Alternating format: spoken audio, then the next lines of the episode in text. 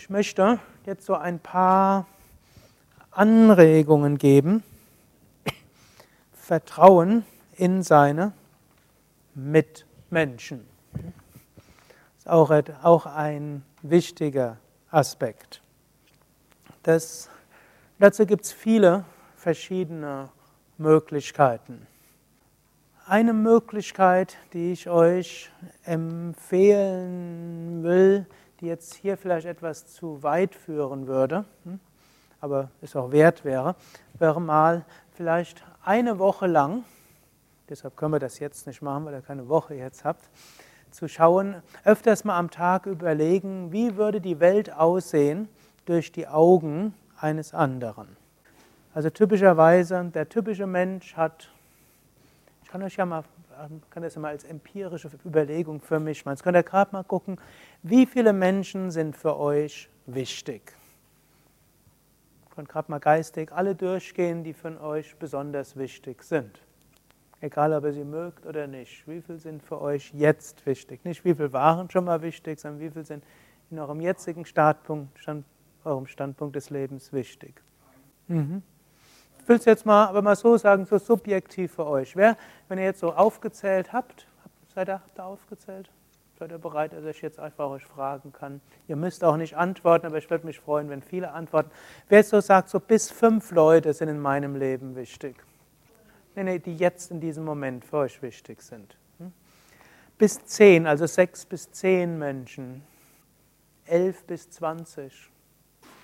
Über zwanzig. Mhm.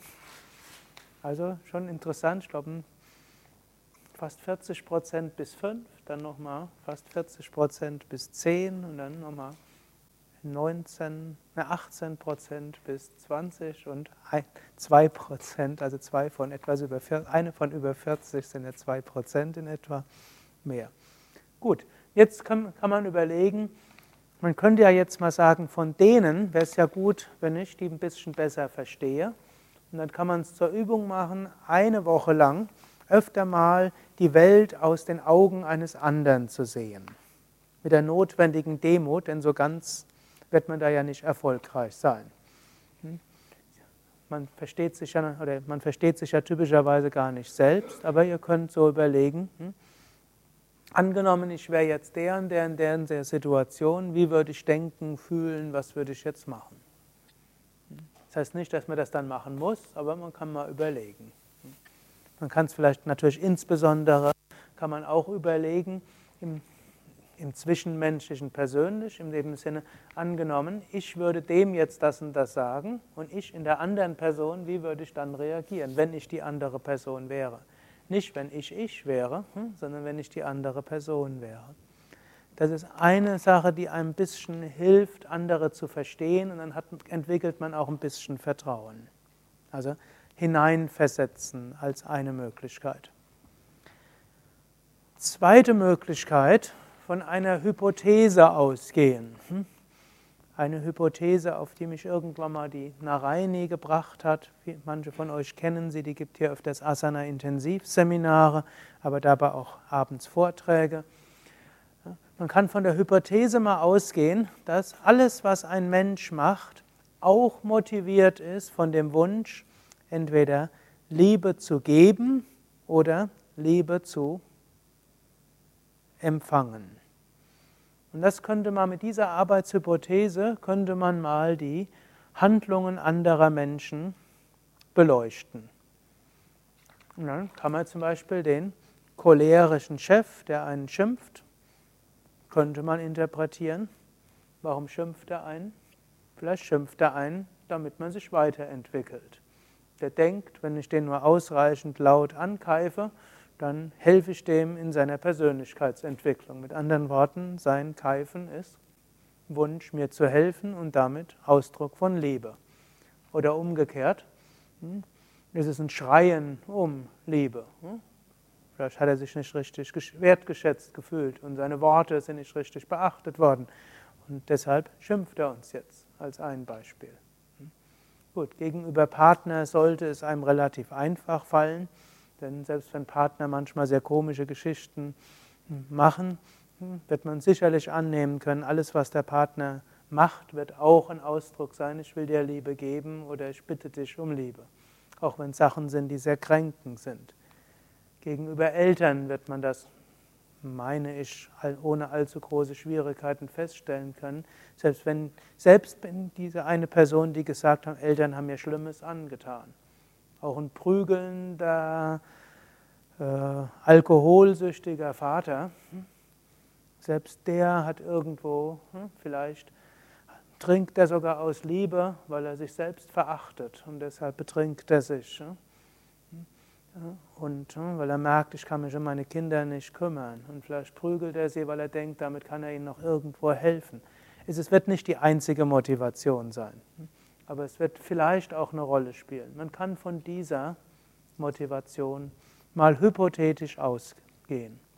Und also mindestens ich für meinen Teil bin zu dem Schluss gekommen, ja, und auch mir haben Menschen nicht nur Gutes getan, auch wenn ich zugeben muss, wirklich Schlimmes hat mir noch keiner getan im Sinne von mich oder meine Angehörigen körperlich ja, äh, vernichtet oder irgendwo stark angegriffen. Das ist mir bisher erspart geblieben. Aber von anderem habe ich eine ganze Menge auch erlebt. Da konnte ich durchaus sagen, ich kann sehen, dass in jedem Menschen dieser Wunsch zu Liebe auszudrücken oder die Bitte, sie zu empfangen, auch irgendwo dabei ist. Könnt ihr auch selbst überlegen, ob ihr damit was anfangen könnt.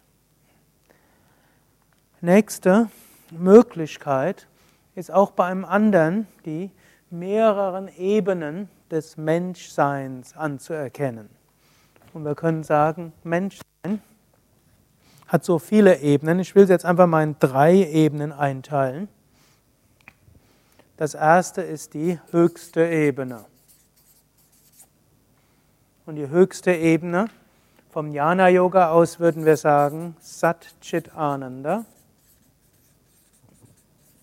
Oder vom Bhakti Yoga würden wir sagen Kind Gottes. Satchidananda, Sein, Wissen, Glückseligkeit. Das heißt, letztlich sagen wir, in jedem Menschen steckt ein göttlicher Kern drin. Egal, was der für verrückte Dinge macht, egal wie schlimme Dinge er macht. Und es mag sogar Situationen sein, wo man jemand anderen mit körperlicher Gewalt davon abhalten muss, anderen Schlimmes zu tun. Angenommen, da ist ein Geiselnehmer und der droht, alle Geiseln zu erschießen und hat auch schon angefangen. Was ist die Aufgabe eines Polizisten, der Scharfschütze ist? Dem mit einem? Bitte? Finaler Rettungsschuss abzugeben, wie das auf juristisch heißt. Das ist seine, das ist seine Aufgabe. Oder angenommen, jemand würde jetzt hier reinkommen mit einem, mit einem Messer, das Blut beschmiert wäre und sagt, ihr Yogis, ihr spielt alle verrückt. Und er fängt jetzt an, auf irgendjemanden einzustechen es wäre meine Aufgabe, den irgendwie zu stoppen. Und sei es, dass ich dort eine Tabla nehme und ihn auf den Kopf schlage. Und ja, riskiere, dass er damit bleibende Hirnschäden oder so davonträgt oder sogar stirbt. Hm.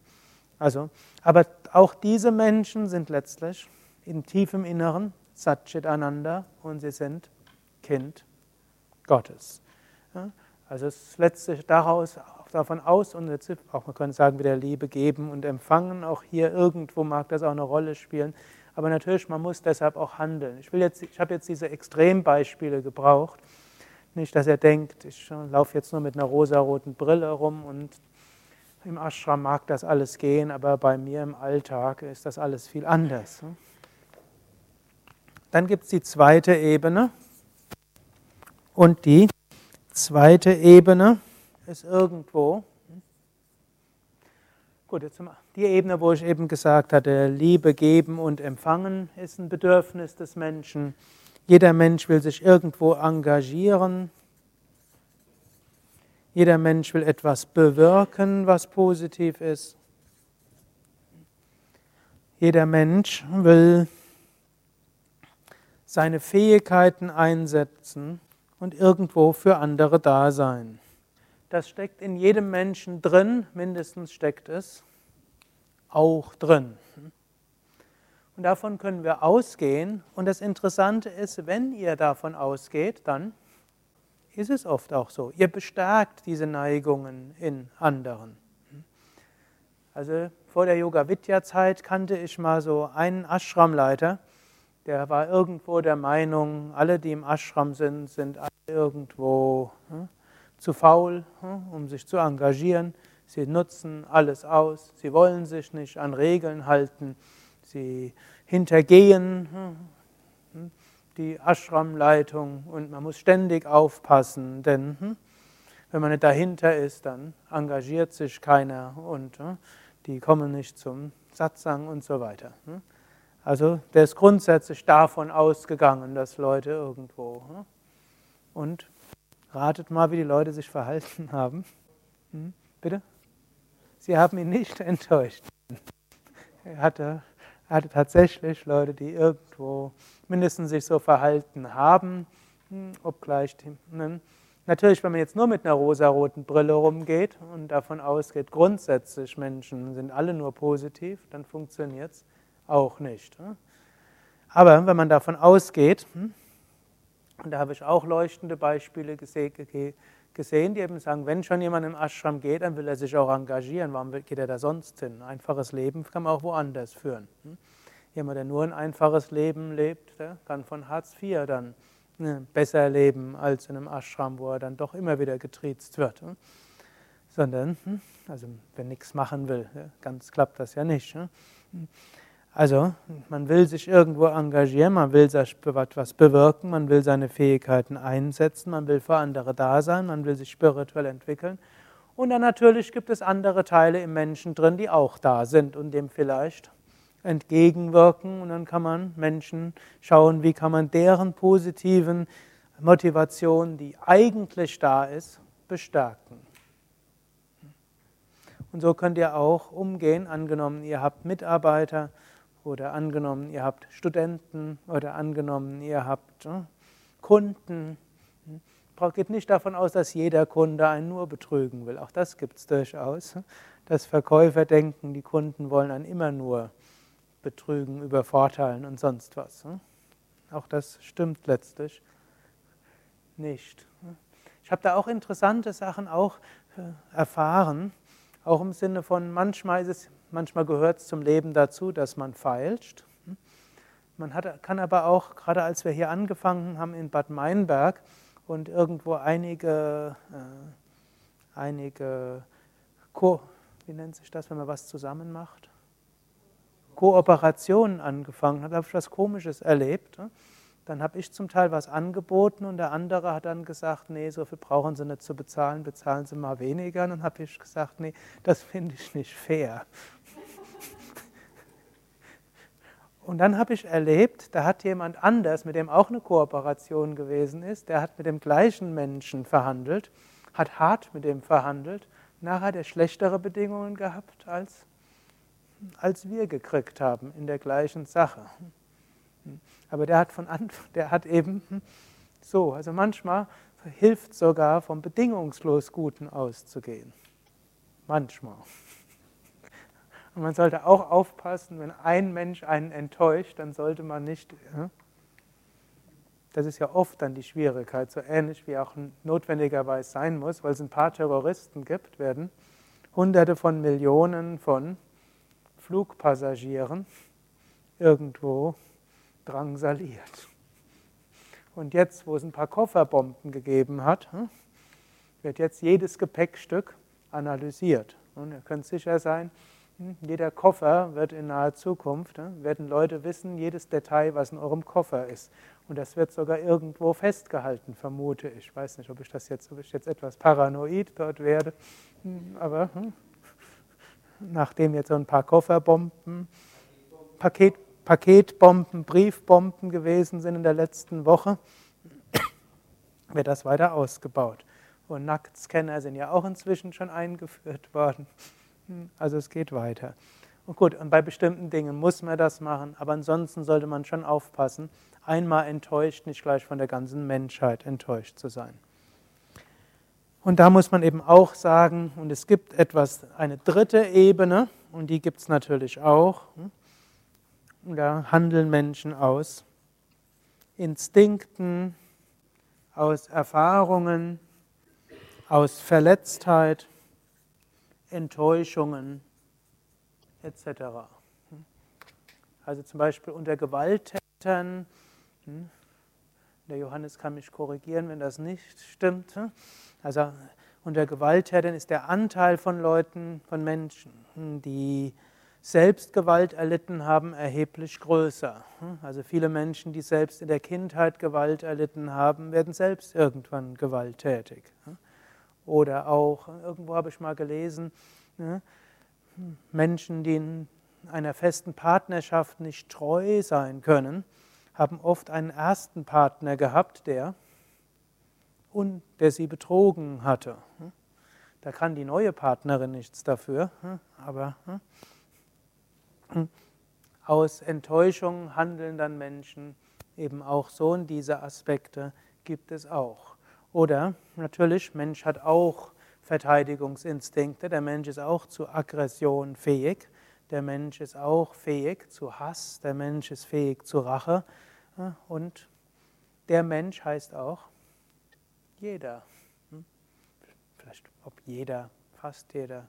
Die würde sagen, hm, vermutlich hm, fast jeder der Anwesenden hat es irgendwo in sich auch.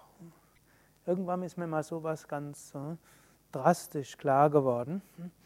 Das war in irgendeinem Ashram, war ich Ashramleiter, also nicht hier, es war davor. Und irgendwo hatten wir ein Fliegenproblem.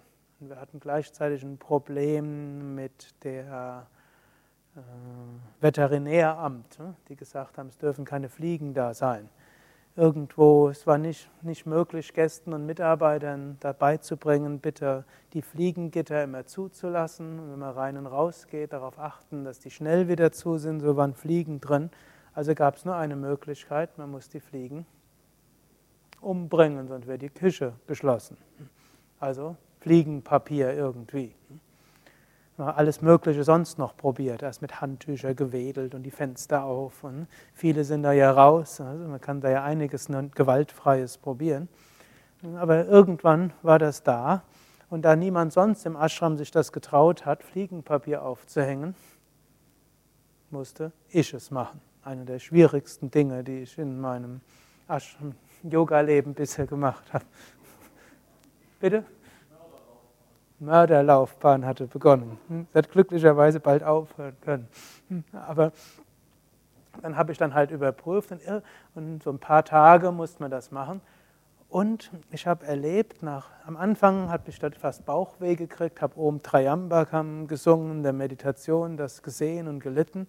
Irgendwo am Ende der Woche habe ich festgestellt, ich habe mich gefreut, als dann das, als das wieder vier Fliegen sich da drin verfangen haben. Und dann habe ich mich ganz besonders geärgert. In mir ist der Jagdinstinkt auch drin. Wo ich zum Vegetarier geworden bin, noch vor Yoga-Zeit, aus Mitgefühl mit Tieren, auch in mir ist der Jagdinstinkt drin. Das konnte ich eindeutig dort sehen. Das Interessante war, nachdem ich das erkannt hatte, waren die Fliegen verschwunden braucht auch kein Fliegenpapier mehr. Die sind, irgendwo sind sie nicht mehr da drin gewesen. Und in keinem Ashram, wo ich seitdem war, hatten wir ein Fliegenproblem in der Küche. Es war vermutlich, ich kann sagen, was die armen, die armen Fliegen, was, was konnten die dafür, dass sie mir die Lektionen leben, geben. Aber es war irgendwo, ne, für mich war es eine erschütternde Erkenntnis. Ne, hat mein Selbstbild auch erschüttert und seitdem weiß ich. Ne, in den richtigen Umständen wäre ich vielleicht fähig zu schlimme Sachen. Also es gilt es auf der Hut zu sein. Wenn man das weiß, dann wird man auch ein bisschen demütiger. Und dann sieht man, es ist auch in mir irgendwo angelegt, es könnte auch in dem anderen angelegt sein. Und bei ihm ist vielleicht dieses Samskara dabei. Ich bin vielleicht in anderen Umständen gelebt und deshalb sind diese Sachen, die in mir angelegt sind, eben nicht stark geworden. Das sind einige Anregungen. Und die nächste Anregung ist sicherlich das, was, wir was ich am Samstag früh gesagt habe. Jeder Mensch ist auch ein Instrument in den Händen unseres Karmas und wir können wachsen Selbst wenn Menschen offensichtlich uns ungerecht behandeln, unser, unser Vertrauen missbrauchen, unsere Großzügigkeit ausnutzen und so weiter. Erinnert euch auch an diese paradoxe Empfehlungen trotzdem, die habe ich euch auch hier aufgeschrieben. Hm? Hm? Auch die gelten dort.